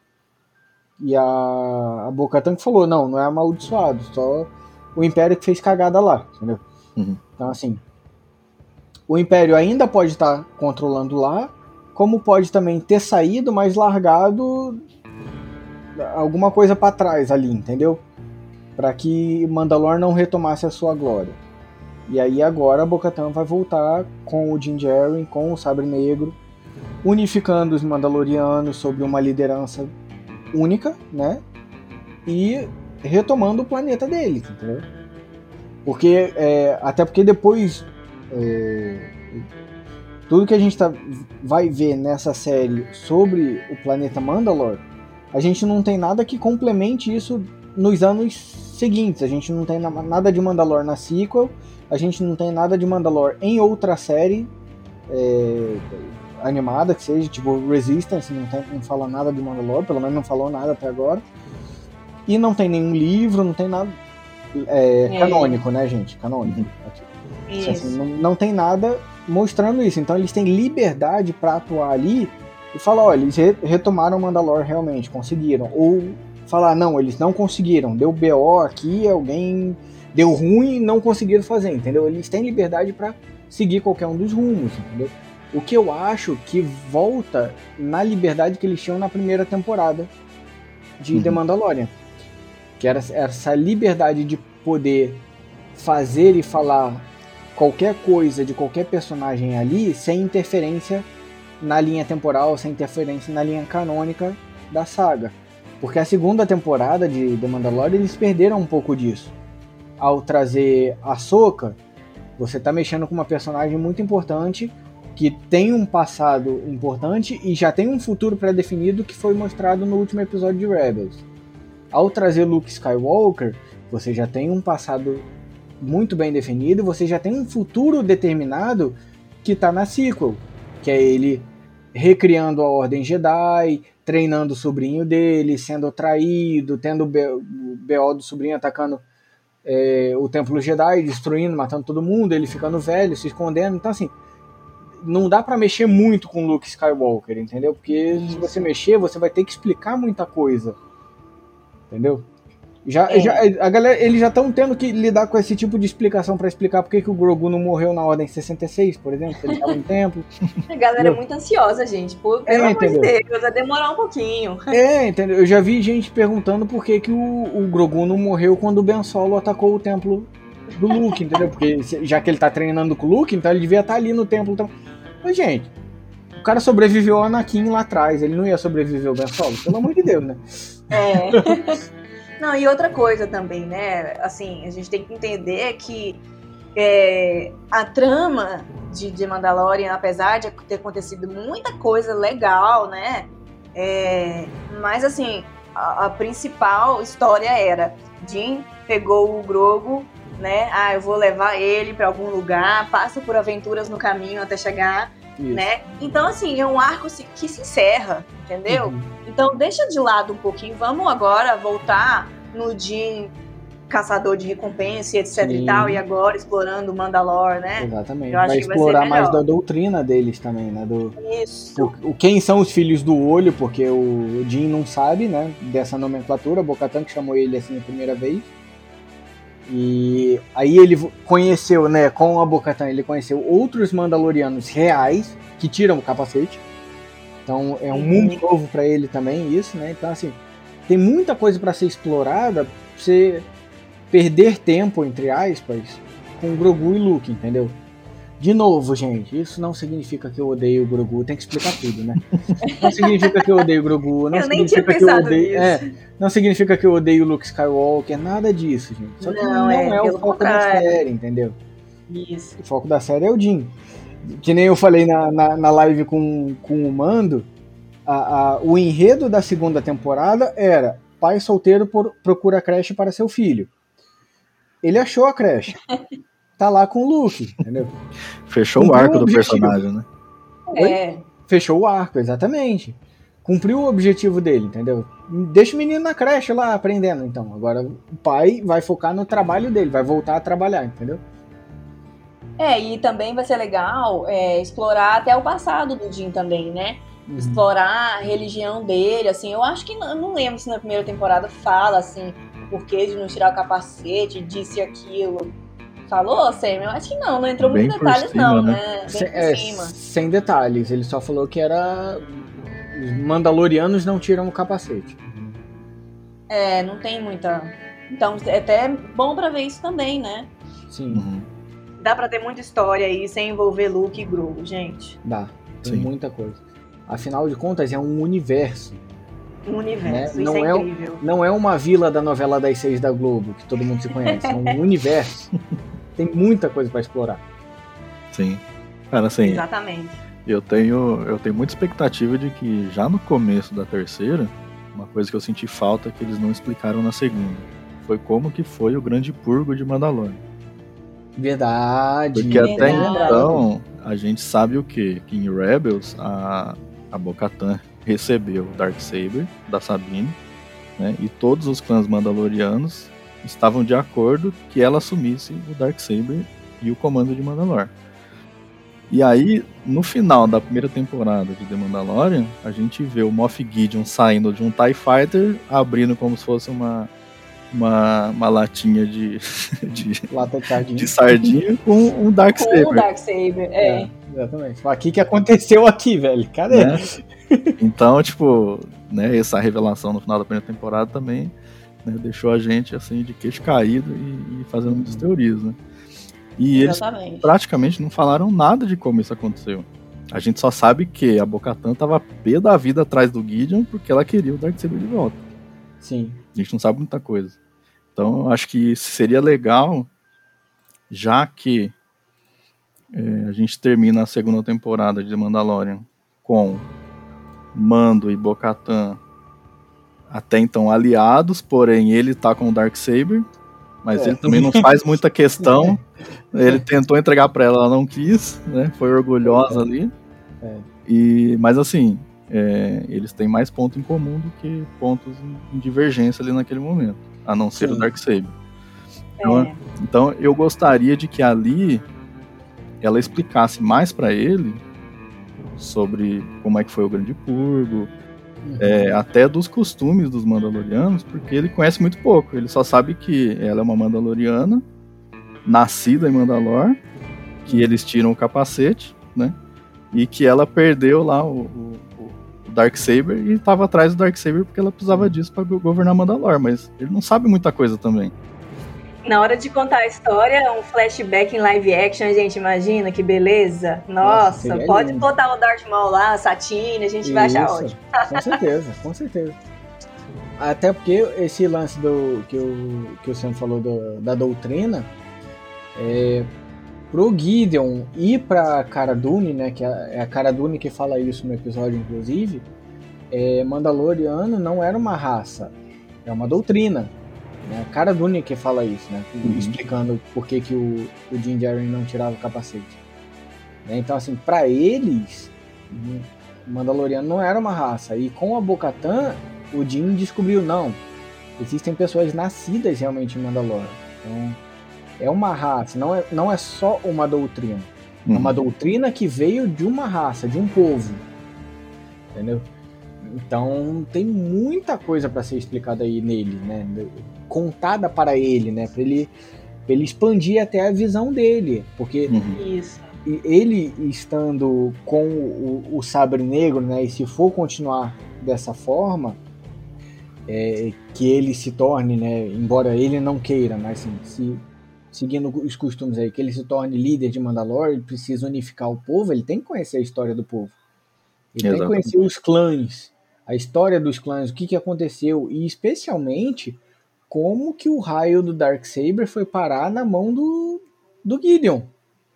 Entendeu? Se estava com a, a, a, a Bo-Katan e ela liderando o Mandalore como um único povo, não só não mais como clãs brigados, né, separados, como que isso se rompeu e o Império conseguiu entrar lá a ponto de destronar ela, acabar com o planeta e qualquer menção a ele de forma que qualquer pessoa que fale em Mandalore, primeira coisa que pense é é um planeta amaldiçoado, quem vai lá morre, né?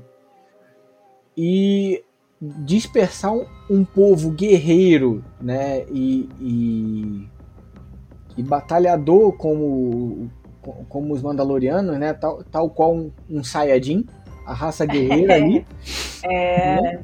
Uma raça tão guerreira dessa, é, eles dispersaram ao ponto da raça guerreira se esconder. A galera que prefere morrer em batalha do que perder tempo com, com diplomacia ou perder tempo sem nem tentar, prefere se esconder, né? Do que bater de frente. Então, assim, o Império fez um trabalho ali, né? Deu, deu, Uhum. deu um. Deu, deu, deu uma caprichada ali em Mandalore de forma para acabar com aquele povo. E isso a gente precisa, precisa ver, né? Precisa ver o que aconteceu aí. Ô Mel, que, com certeza. que muito interessante essa questão que você comentou, né? Deles se esconderem, né? É mais uma coisa pra gente compreender também é, esse orgulho ferido da Bocatan em não querer aceitar o sabre. Porque, tipo, eles foram escorraçados do planeta deles, estão se escondendo e, tipo, é, ela, ela não, não vai ter o prazer de receber o sabre tra- através de uma batalha. Tipo, alguém teve que brigar por ela, né? Então, tipo assim, é, ela pensa assim, né? Pô, eu já não passei humilhação bastante, né? Um Pois é. cara do filho do olho teve que pegar o sabre e agora ele tá querendo me dar. Eu acho, assim, né, a minha opinião, é... não é que é besteira, porque a gente tá falando, né, de, de como se diz, É, da história dela, né, do povo mandaloriano. Mas, quando a gente lembra lá em Rebels que a Sabine, que ela aceitou da Sabine o Darksaber tranquilo, Uhum. eu acho assim, sabe, eu não sei, eu não sei se eu queria ver essa briga, até porque o Jim nem quer, sabe? Sim, Então, não faz assim, eu questão. acho que nem faz questão. Eu acho que é muito orgulho da parte dela não querer aceitar. Uhum. Mas eu achei legal eles terem lembrado disso na, na série, né? Uhum. É, Mas não sei se eu queria essa briga, não. Até porque até o próprio Jim já tá, assim, é, ficando mais. é, menos rígido em relação à religião dele, porque ele tirou o Uhum. capacete ali Tá na frente de cara. todo mundo, entendeu? Então acho que não sei se isso, sabe, trazer isso, não, acho que nem ficaria legal, assim, vamos, vamos partir. Uhum. E só comentando, né, o Sam falando, né, assim, isso me fez lembrar como o arco de, de Mandalore é interessante, porque assim, eu não lembro, se tiver vocês me falam, mas assim, eu não lembro de um outro planeta, né, ali no universo Star Wars tão bem explorado como Mandalore. Eu falo assim, em, em, no povo, na cultura, nos Mandalorianos, assim, sabe? Então, uhum. é, dá para aproveitar muita coisa. Eu não lembro de outra outra raça, outro povo tão não, bem construído, com tanta história legal, assim, dentro de Star Wars, né? Bem explorado assim dessa forma não tem. A gente tem povos é, chave, né? É. Por exemplo, em, em, Tatooine a gente tem o povo da areia, que é bem, bastante citado, mas também não é tão explorado Não é tão explorado. E Coruscant também, é, né? Coruscant, tem a, gente tem ali, a arquitetura a e a política explorada, mas a gente não conhece e... nem o povo de Coruscant, como é que eles É exatamente isso. É. A, a, vida dele, entendeu? Então, é. realmente, explorado dessa forma, a meu ver, só realmente é Mandalor. Né? É. E falando sobre o, o, orgulho, aí de novo, já entrando em teorias para a terceira temporada, eu já, já até discuti com, com. Discuti não de brigar com ele, tá, gente? Mas assim, de conversar, né? Já conversei com o Sam sobre isso. E a minha teoria sobre por que, que ela não aceitou o sabre é porque ela perdeu o sabre em batalha para o Moff Gideon. Então, assim, como o Moff Gideon estava ali presente na, na sala, ela não ia aceitar do Jin da mesma forma como ela aceitou da Soka, porque o cara que derrotou ela estava ali. Então ela não ia aceitar de mão beijada o, o, o, sabre de luz na frente do cara que derrotou ela, entendeu? Segundo os costumes mandalorianos. Então acho que o, o, você vê na expressão dela que ela, ela tá com raiva daquela situação. Mas ela não tá com raiva porque o Sabre está com o Jin. Ela tá com raiva porque não foi ela que pegou. Exatamente. Isso, entendeu? É. Às vezes então, assim, enfrentar ele, né? Exatamente. Coisa... Quando ela fala antes da missão começar, ela fala: Não me interessa o que vocês vão fazer. O Gideon é meu. Exato, ela deixa bem claro isso. Entendeu? O ela Sabre fala, e o Gideon. É, vocês fazem o que vocês quiserem. Vocês pegam a criança, vão embora, me deixa para trás. Mas o Gideon e o Sabre são meus. Eu acho que é mais por isso do que o sabre em si, né? Exatamente. Então acho que é por conta disso que ela não pode aceitar ele na frente. É, é uma questão de orgulho? É. Mas porque ele estava ali na sala. Acho que se o Gideon tivesse morrido na batalha com o Jin e ele chegasse, ó, Gideon tá morto, tá aqui o sabre, top. Ela aceitava. É. Tem pra mim que ela aceitava. Até porque o Gideon nem morreu, né? Exatamente, então. O, o, lance é esse. Então, o Gideon não morreu, ele estava ali na sala, e se você vê, quem explica a tradição não é ela. Não é ela que fala, eu não posso aceitar porque só pode ser vencido em batalha. É o Gideon.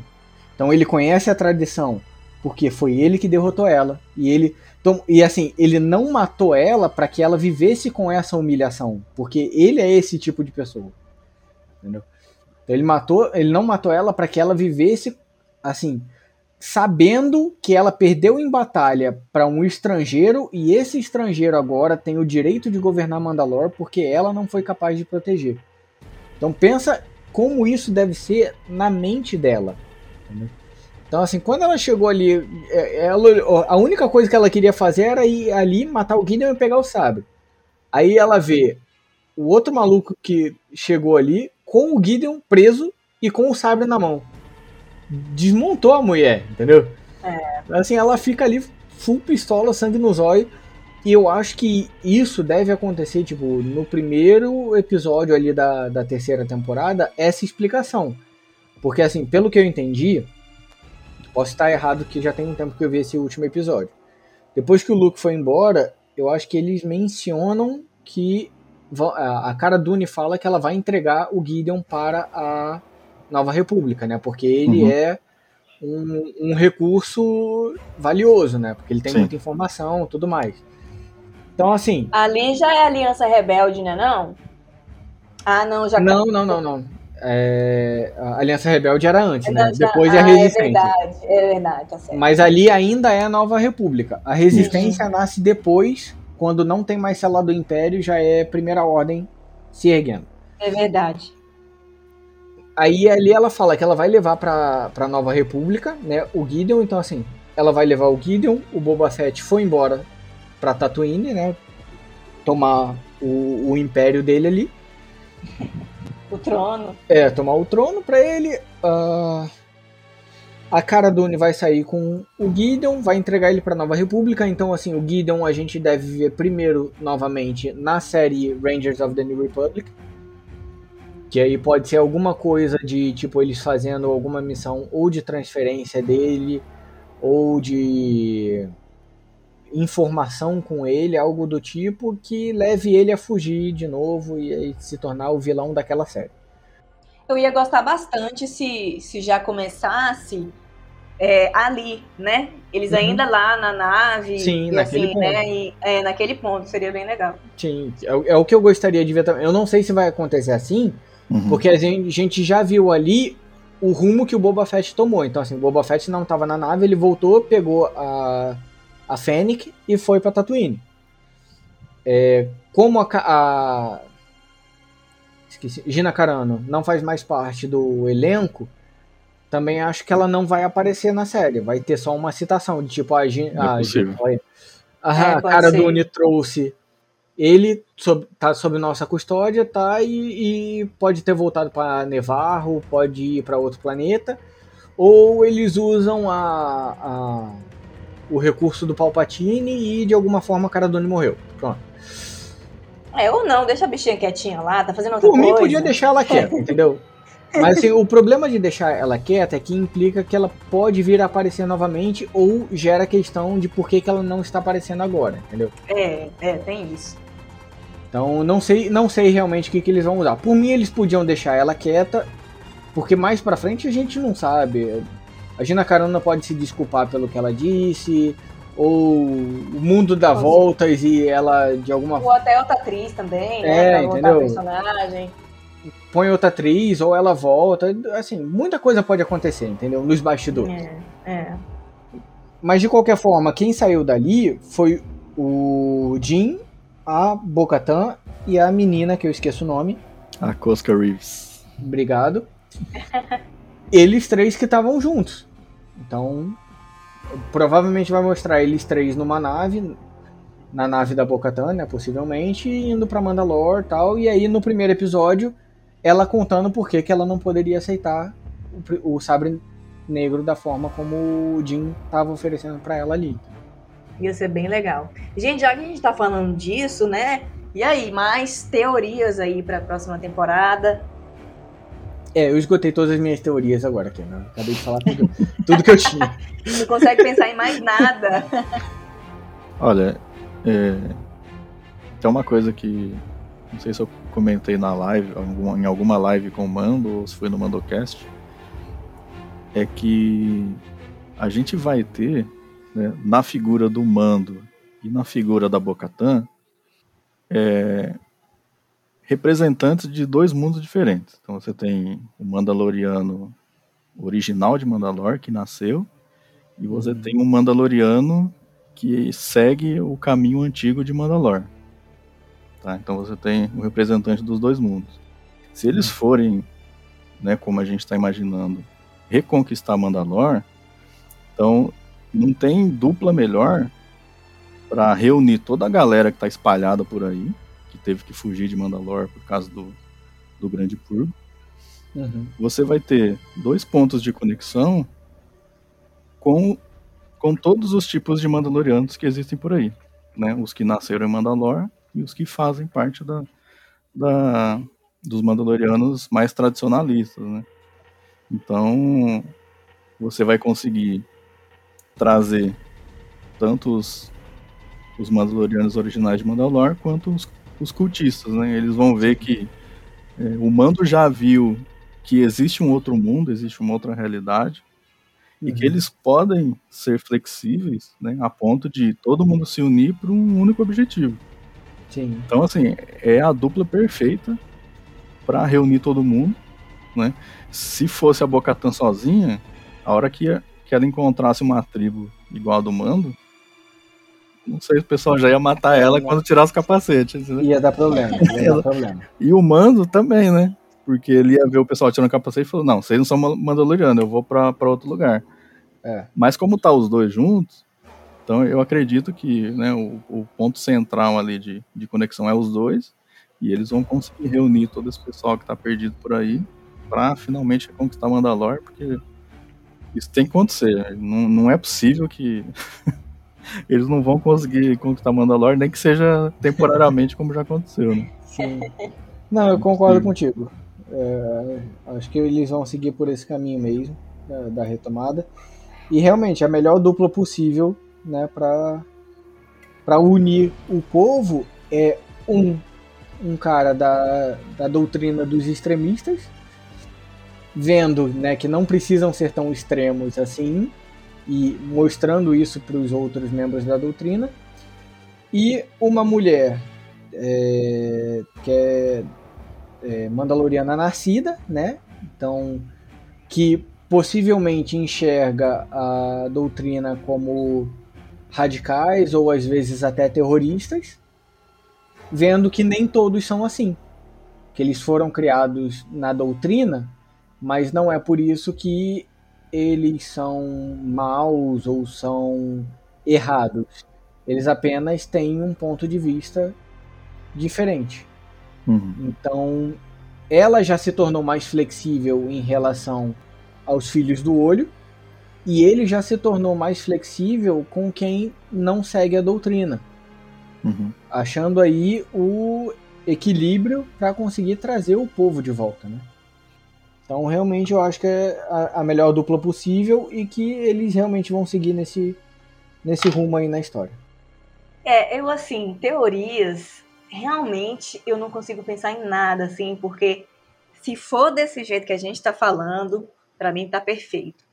Mas assim, se não for isso, eu não sei mais o que pensar, o que pode ser, pelo menos por enquanto, sabe? Que como a gente já tinha dito aqui antes, o que eu não quero é que eles foquem, né, look, Sim. etc e tal. Mas assim, realmente, se tratando de The Mandalorian, eu não sei, não tenho teorias agora no momento pra dizer assim o que, que pode acontecer. Eu acho que eu tenho teorias para as próximas séries, mas isso talvez seja um papo para outro outra conversa dessa, né? Sim, sim. Uhum. É, e eu acho que a gente pode ficar tranquilo aí com Filone e, e John Favreau à frente. Ah, Né? não, Ah, já. com certeza. É Deus no céu, eles na terra. É, mesmo a gente teorizando, tanto na primeira temporada quanto na segunda. E eu acho que a maioria deve ter errado né, as, as próprias teorias, né? Deve ter acontecido Uhum. diferente do que a maioria imaginou. E mesmo assim foi surpreendente. Então, Exatamente. Com certeza. E é isso, né? Por mais que a gente tenha teorias, eles vão lá e surpreende a gente, né? Realmente, Sim.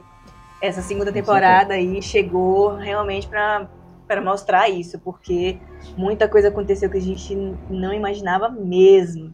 Sim, a própria aparição do Luke, cara. Porque assim, quando se falava, ah, é, você precisa achar um Jedi, todo mundo pensou na Soca. É, Ninguém, eu não conheço ninguém. E honestamente, pra mim, quem falar agora, ah, eu pensei no Luke, tá mentindo. Não vem. Nem vem com essa. Então, assim, pra mim, é, todo mundo ali pensou na Soca. Então, quando a Soca apareceu, todo mundo pensou, beleza, o Jedi tá aí. Aí quando ela fala, não, leva o. esfrega o menino na pedra lá no, no alto do monte, que algum Jedi vai ouvir. Aí sim, teoria sobre Luke, aí eu aceito. Mas, de novo, no começo da temporada, ninguém pensava na aparição do Luke Skywalker. Ninguém. ó, eu só, eu só consigo citar duas pessoas, assim, que são mais próximas, que, que cantaram essa bola aí. Que estavam confiantes no Luke.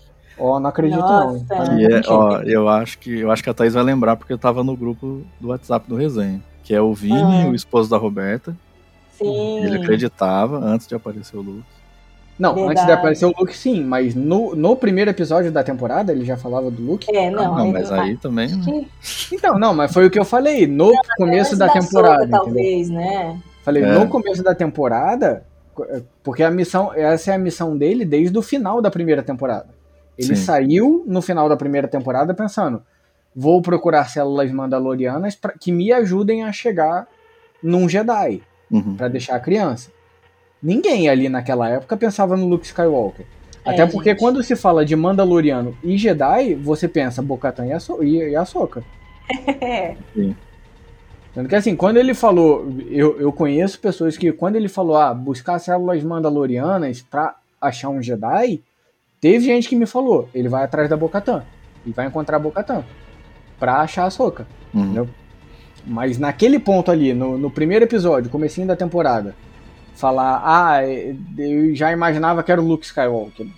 Eu, eu, é, eu acho bem difícil. Mas assim, eu, eu pensava, na verdade, que ia aparecer algum Jedi novo, algum personagem novo, sabe? Até Também. então, eu achava essa ideia legal. Por quê? Se caso a gente estiver errado aqui e eles continuarem com essa, esse negócio de Luke, eu acho que não dá certo. Mas, se não tivesse vindo o Luke e tivesse vindo um Jedi novo, aí sim. Aí sim seria legal você abordar esse personagem, ainda com o Grogu Sim, aparecendo, Conhecer sabe? ele, né? Conhecer É, agora, é, agora com o. Luke e continuar, eu acho que não fica tão legal. Mas, assim, foi, eu acho assim, o Luke foi um presente pros fãs. Foi um, um Foi, fanservice. Foi fanservice. A cereja do Com bolo. certeza, é. Mas assim, se fosse um Jedi novo, também ia ser legal, eu acho. Assim, eu não... Jedi sempre são legais, assim, pra mim, adoro. Não, concordo com você nesse ponto, assim. Seria legal ter visto alguém novo, né? Eu gostaria também. E o Luke foi o fanservice purinho. É, que a gente ama. Por favor, manda mais. Quero fã. Ou quero fã. Corta. Corta essa parte. Sou fã. Quero service. Por Isso favor. aí. Bom, é isso aí, galera. Muito obrigado por terem ouvido até agora. Se você persistiu com a gente até esse final. Espero que tenham gostado. Espero que voltem para assistir os próximos episódios aí. E eu gostaria de abrir aqui um convite, já meio fugindo até do- do- dos meus colegas aqui, que eu não avisei nenhum deles disso. Mas se você tem o desejo de participar do, do podcast ou quer conversar sobre Star Wars com a gente, manda mensagem pra gente no, no direct do Instagram, demonstrando o seu interesse, falando sobre o que você quer debater. Aí a gente vê se faz um episódio de podcast sobre isso e convida vocês. Porque assim, eu, eu tive essa ideia por causa do podcast que a gente gravou com o Vebs. E que ele falou isso, né? Eu acho bem legal essa, é- essa ideia de, de trazer para os seguidores aqui também, entendeu? E aí bater papo com, com todo mundo. Não só manter, tipo, entre os admins da página ou outros criadores de conteúdo. Porque às vezes tem muita gente que gosta de falar sobre assunto, tem até um conteúdo interessante para trazer, mas não tem uma página, não é criador de conteúdo, entendeu? Mas tem conteúdo interno para trazer e para agregar para gente. Então, assim, se você tem interesse de participar de um episódio de podcast, escreve para gente, demonstrando seu interesse e sobre o que, que você quer falar. E aí a gente vê a possibilidade de criar um episódio com a sua participação. Beleza? É isso aí. Boa. É, eu queria agradecer aí a todo mundo que, que tá escutando a gente aí. Agradecer ao Mel, que a Thaís, é, por estar ajudando aí nesse, nesse novo projeto aí. Só complementando né, o que o Melco falou, é, manda lá um direct no resenha.wars, tá? Que é, o, que é o nosso perfil lá no Instagram. Tá? E você pode mandar sugestões de, de pauta, você pode né, falar pra gente que você quer participar tal, e a gente conversa né, e vê como é que a gente pode fazer. Tá? A, a nossa ideia aqui, o objetivo principal, é que você se sinta à vontade né, ouvindo o podcast, como se você estivesse numa roda de amigos, né, e vocês estão conversando sobre a saga. né. Então a gente quer meio que democratizar aí né, o nosso podcast de forma que não tenha só criador de conteúdo, né, igual o Mel falou, né, mas que tenham pessoas também que amam a saga né, e desejam compartilhar né, e bater um papo legal aqui com a gente. Né, o que a gente quer com esse podcast, na verdade, é se aproximar mais dos seguidores do resenha. Né? Uma forma de você conhecer mais os admins, né, as pessoas que estão por trás da página, que levam conteúdo toda semana né, lá no Instagram. Então, é uma forma de a gente se aproximar, tá? Então, esse podcast né, é uma forma que a gente encontrou de estar mais próximos de vocês, tá? E a gente espera que vocês abracem esse projeto, né? Porque tudo isso, na verdade, é feito para vocês, né? Então, meus agradecimentos aí Muito obrigado. É isso aí. É isso, pessoal. Espero que vocês tenham gostado, tá, do nosso bate-papo. Espero mesmo que tenham ouvintes aqui, porque foi uma conversa longa, mas muito proveitosa. e assim, aproveitando a fala dos meninos, né? É, primeiro, assim, eu agradeço muito o, o, convite deles. Né? Eu brinquei lá no início que eu sou ninguém, né? Porque realmente é isso, né? Aqui a conversa é de fã para fã, tá? Eu, assim, é, sou amiga do, do pessoal aí do Resenha War, sigo a página há muito tempo. E aí tava ali no, nos bastidores, né? E assim, pegava no, no pé do, do Sam pra gente fazer acontecer esse podcast aqui, né? Que eu tenho certeza que vai ser muito bom, vai, vai ser sensacional aí tudo que a gente está preparando para vocês. Então, assim, gente, um beijo para todo mundo que acompanhou a gente até aqui, tá? Não, não deixa de divulgar o Resenha Cast. Sigam lá a página é, no Instagram do Resenha Wars, tá bom? E que a força esteja com vocês. Beijo! Falou, galera, que a força esteja com vocês. Falou, galera. Este é o caminho. This is the way.